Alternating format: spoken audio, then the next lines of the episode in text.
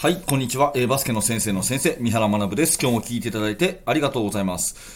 今日のテーマはですね、えーバスケの戦術のお話をします。えーディフェンスからしかゲームプランは描けないというですね、まあタイトルが 結論そのものになっていますけれども、えーバスケの戦術について、えー深掘りしてね、いきたいと思います。ぜひ最後までお聞きください。えー私のチャンネルでは毎朝バスケットボールの話、コーチングの話しております。もしよかったら、あのどのチャンネルかわからなくなる前にですね、チャンネル登録のボタンを押しておいてください。さて、えっ、と、今日の、えーまず参考文献はですね、えー川内和馬さんという方のサッカー指導者の方が書かれた、えー競争闘争理論という本。これめちゃくちゃ面白い本で、去年私が読んだ本の中ではかなり、えー上位に入る本です。えーぜひぜひこれ読んでいただければと思います。このチャプターのリンクに、えー貼っておきますので、はい、このチャプターにね、えリンクからぜひ手に取ってもらえればなと思うんですけど、この本を読んだ内容に加えて、私の昨日の体験をね、お話ししたいと思います。えー、まあ、ウィンターカップ、私仕事上行っていてですね、連日素晴らしい試合が繰り広げられています。で、いろんなチームが、まあ、それぞれの特色を持って戦いですね、え勝ち上がっていて、まあ、負けたチームももちろん素晴らしいものを持っているということは間違いなくて、えー、まあ、その中でですね、もう全チーム共通して言えることは、ディフェンスがいいっていうことだと思うんですね。ディフェンスが良いと。はい。えー、まあ、賢いファールゲームも含めてですね、えーす、べて戦術的なところで、えーディフェンスがすごくいいというのが、もうどのチームも共通だなと思いました。で一方、えー昨日ですね、私は JBA の研修会を受けてきまして、もしかしたらこれを聞いていただいている方でですね、ご一緒させていただいた方いるかもしれませんが、えーアンダー16から18のですね、えー強化育成コーチ研修会っていう結構都道府県からみんな、あのー全国から集まってですね、えー勉強会があったんですね。かなり濃い時間だったんですけど、まあその中で日本代表監督の恩塚さんが登壇されたんですね。で、テーマは積み上げを考えるっていうことで、バスケットボールの競技感、捉え方を今一度考えましょうっていうね、えーそんな60分だったんですね。で、その中で非常にこう面白い話をされていて、私のね、えー先ほど読んだ本と、あと日頃から考えている、そのバスケは後出しじゃんけんだっていう話と、すごくこう共感できるところがあったので、まあ、恩塚さんに教わった内容とともに私の解釈を含めて、この後の話をさせてもらいます。でまずね、バスケットボールは競うものですか、戦うものですかっていう話なんですけど、バスケは競うものか戦うものかと。で、これ明らかに戦うものであるっていうふうに恩塚さんはおっしゃるんですね。で、どういうことかというと、バスケットボールっていうのは自分が練習してきた技を発揮できる保証がされてない。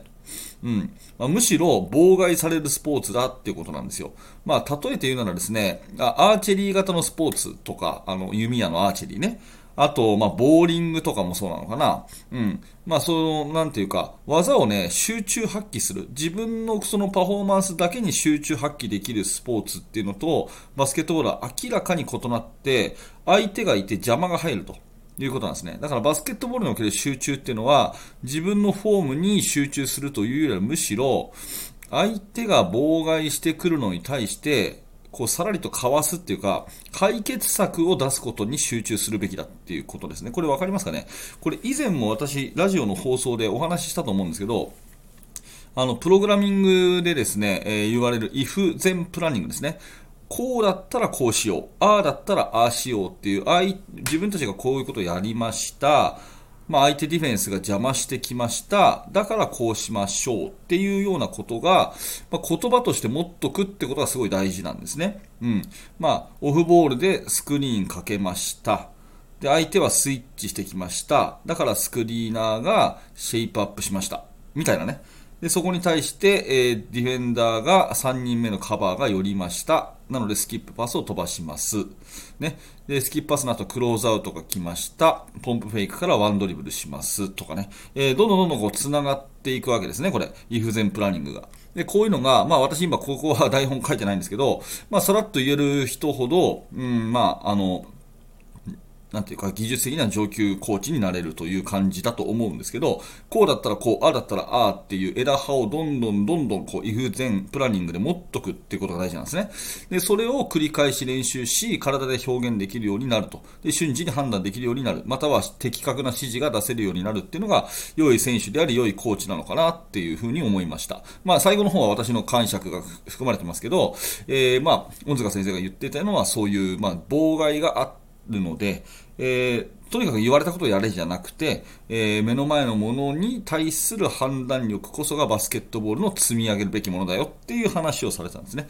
で、これはまあ私のね、ラジオ長く聞いていらっしゃる方だったら分かっていただけると思うんですけど、えー、バスケは後出しじゃんけんだっていうふうに私はね、子供たちに教えてるんで、まあそれに共通する部分があるんで、非常に共感したお話だったんですね。うん。で、今日のまあ本題になるゲームプランということを考えるとですね、結構その、作戦って言うと、どうしてもオフェンスを中心にこうゲームプランを立てがちなんですよね。私もそうなんですけど、まあフレックスをやろうとかですね、ドリブルドライブモーションをやろうとかね、えー、それから速攻中心でやろうとかね、まあそういうことをま考えがちですよね。だけれども、オフェンス中心にゲームプランを立てることはできませんよっていうことが、まず、考えたいことです。うん、そうだな。まあ、試合前のなんか作戦会議、ミーティングっていうのをちょっとイメージしてください。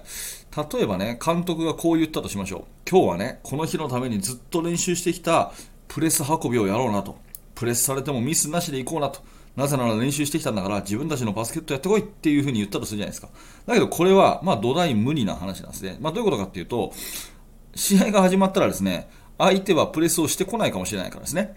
うん、これもある意味の妨害であり、オフェンスは常にですね、ディフェンスに対して反応することしかできないんですよ。うん。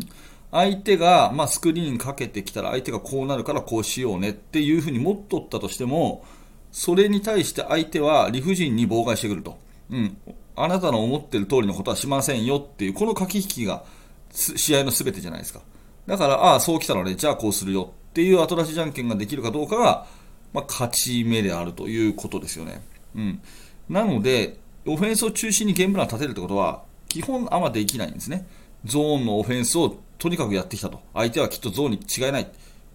ていうふうに蓋を開けたらゾーンしてこないとかね。うん、まあ、極端にそういうことが、まあ、いっぱいあるわけですよ。なので逆にですね、ディフェンスの方が先手であるっていう考え方で競技を捉えた方がゲームプランを立てやすいということですね。さっきはプレス運びやろうねっていうふうに言ったところで、蓋を開けたらどっこいプレスをしてこなかったということはよくありますよねっていうことに対して、じゃあディフェンスのプランっていうのはこれ絶対実行できるんですよ。今日は自分たちがやってきたプレスディフェンスをやろうなと。今日は自分たちが練習してきたボックスアウトやちゃんとやって絶対リバウンド取らせないようにしろねっていう話は、これできるんですよね。なぜなら自分たちが予定している妨害だから。だから妨害ありきの競技だからこそ、ゲームプランっていうのはディフェンスからしか立てられず、えー、そしてバスケットボールの先手というのは常にディフェンスであるということなんですね、私が言いたいのは。うん、で、話をまとめます。えー、まあ、強豪校はディフェンスがいいということで、ゲームプランはディフェンスからしか立てられないよっていう話なんですけど、まあ、よく言われるのはディフェンスはね、裏切らないとか、練習の成果が出やすいとか、好不調の波がないとかって、こう、パフォーマンスの安定っていうことでよく言われると思うんですけど、まあ、当然そういう理由でもディフェンスに力を入れている強豪校はたくさんあると思います。または強豪校を目指しているチームね、私のチームも含めて強豪校を目指しているチームもやっぱりディフェンスに力を入れる理由はそういうパフォーマンスの安定っていうことだと思うんですね。まあ、に加えて今日あなたにね、えー、なるほどと思っていただきたいのはこのバスケットボールは妨害のスポーツだっていう恩塚さんの考えですねえ。バスケットボールは妨害のスポーツであってゲームプランはディフェンスが先手になるものだと。だから試合を優位に進めるんであれば、ディフェンスを中心にチームを作るというのが、まあ、強いチームに共通するそう理念なのかなというお話です。はい、ということでですね、チャプターを区切っていきますので、ちょっとそのままお待ちください。はい。ということで、いかがだったでしょうか？まあ、今日の参考文献、競争闘争理論というね、えー、川内さんの本、これすごい面白い本なので、えー、ぜひぜひ読んでみてください。えー、先ほどのチャプターにリンクが貼ってあります。まあ、あのー、まあ、こんな感じでですね、バスケットの話、毎朝、毎日、コーチングの話しておりますので、よかったらチャンネルのフォローをしておいていただいて、また、そのね、年末年始関係なく、マイペースで、はい、あの、自分のプラン通りに やっていきますので、えー、ぜひぜひフォローよろしくお願いします。それから、いいねのボタンを押しておいていただくとですね、大変嬉しいです。あの、毎日更新の励みになりますし、この放送が他の方に届きやすくなりますので、ぜひぜひいいねのボタンを押しておいてください。今現在、フォロワーさんが807人。うん。再生が13万4000回。ああ、すごいですね。ありがとうございます。えっ、ー、と、年内1000人を目標にしてたんですけど、まあまあ、でもそれに近づいてるということで、本当にありがたいことですね。はい、ということで、えっ、ー、と、ボイシーの方でいただいたコメントをですね、読み上げていきたいと思います。ボイシーの方でいただいたコメントだけはですね、ちゃんと声で読み上げていって、まあ、YouTube とか他のポッドキャストとかね、あとはインスタの DM とか私ちょっと追い切れてなくて読んでないんですよね、正直言って。だけれども、ボイシーの方はちゃんと読むということを決めております。えーとですね、昨日がコメント返ししてないので、ここですね、可愛い自分には旅をさせようから行きましょう。えっ、ー、と、徳さん。確かに小さな頃からいろいろ経験させていくのは大事ですねと、移動距離によって成長するのは納得ですということでありがとうございます。あと山田さん、コーチングをする上で人としての成長や学びは欠かせませんよねと、私はまだ三原先生にお会いできてませんので、来年の目標にそれを掲げたいということでね、はい、はい、ぜひぜひお会いしましょう。私はずっと、えー、東京におりますので、よろしくお願いします。えー、トライさん、私はもともとデブ症なので、えー、自分を成長させるために旅に出るというのは冒険ですね。ちっちゃいことから始めてみたいと思いましたということで、はい、ぜひぜひ、いろんな人に直接会いに行くということをお勧めします。えーと、平田さんは、えーと、現場、実際の現場、五感をフル活動して経験することが大事ですねと。実際に会場に足を運んで試合を観戦して思ったのは、インサイドの選手同士の接触の衝撃の強さ。なるほど。あれはテレビでは伝わってきませんということね。えー、来年の目標は三原先生からいただいた言葉を行動につなげることですということで、これからも聞いていきます。よろしくお願いしますということで、ありがとうございます。もう、とにかく実行あるのに、行動あるのみですよ。ね。えー、逆に言うと、私の話聞いてるだけでもな何の意味もない。あの、私の話なんか誰でもできる話しかしてないんでね。なので、あの、行動するってことだと思います。えーと、天は人の上に人を作らずということで、えー、お疲れ様です。早速2冊メルカリで購入しました。ありがとうございます。えーと、メルカリで購入、あの、メルカリ悪く言うわけじゃないですけど、メルカリはですね、えー、作者さんに、あの、お金が入らないので、はい、あの、新品を買っていただいて、えー、さ、素晴らしい作品を書いた作者さんに印税が入るようにしてあげた方が、私はウィンウィンかなと思うので、基本新品を買うようにしてます。はい。独り言です。すいません。えー、っと、昨日の放送、あ昨日はですね、実はあのちょっと朝時間がなくて、ちょっとラジオこうやめちゃおうかなと思ったんですけど、いや、まあ、意地の毎日更新だなと思ってですね、ちょっとインスタ、ブログの方に台本を書くのをやめて、えー、本当に歩いて、駅まで10分ぐらい歩いてる間にですね、あの本当に思いつきで喋ったちょっと雑な内容だったんですけど、まあ、それを聞いていただいて、ありがとうございますね。えー、いつもありがとうございます。つかぼんさん。えー、朝忙しくてバタバタしても毎日毎朝放送を出される。本当に有言実行ですね。少しでも見習いたいです。はい。えー、意地の有言実行ですね。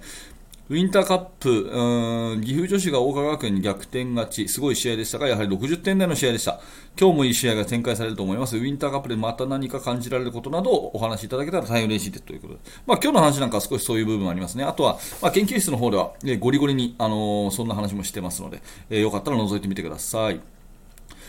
えー、ニッシーさん、三原先生、本の紹介ありがとうございました。早速読んでみます。ぜひ教えていただきたいのは、ボイシー、ポッドキャストもおすすめチャンネル。そうだな。うん、まあ、これもいろいろありますね。ちょっとこれもまた改めて、はい。えっ、ー、と、お話ししたいかなと思います。はい。ありがとうございます。平井さん、平井さん、昨日お会いできましたね。えっ、ー、と、昨日はお時間を取っていただきありがとうございました。また機会がありましたらお伺いしますのでよろしくお願いしますということでね、平井さん、お互い東京なんでまたぜひお会いしましょう。ありがとうございます。えー、こんな感じで、ボイシーの方、あのー、コメント返ししておりますので、えー、なんかアウトプットに、そして感想をつぶやくのに、えー、使っていただいて、なんか聞くだけじゃなくてね、え、自分の感想を入れるってことで、え、全然インプットの質が変わってくるので、ぜひそんな感じでコメント欄使ってください。よろしくお願いします。えっ、と、最後にですね、お知らせをさせてください。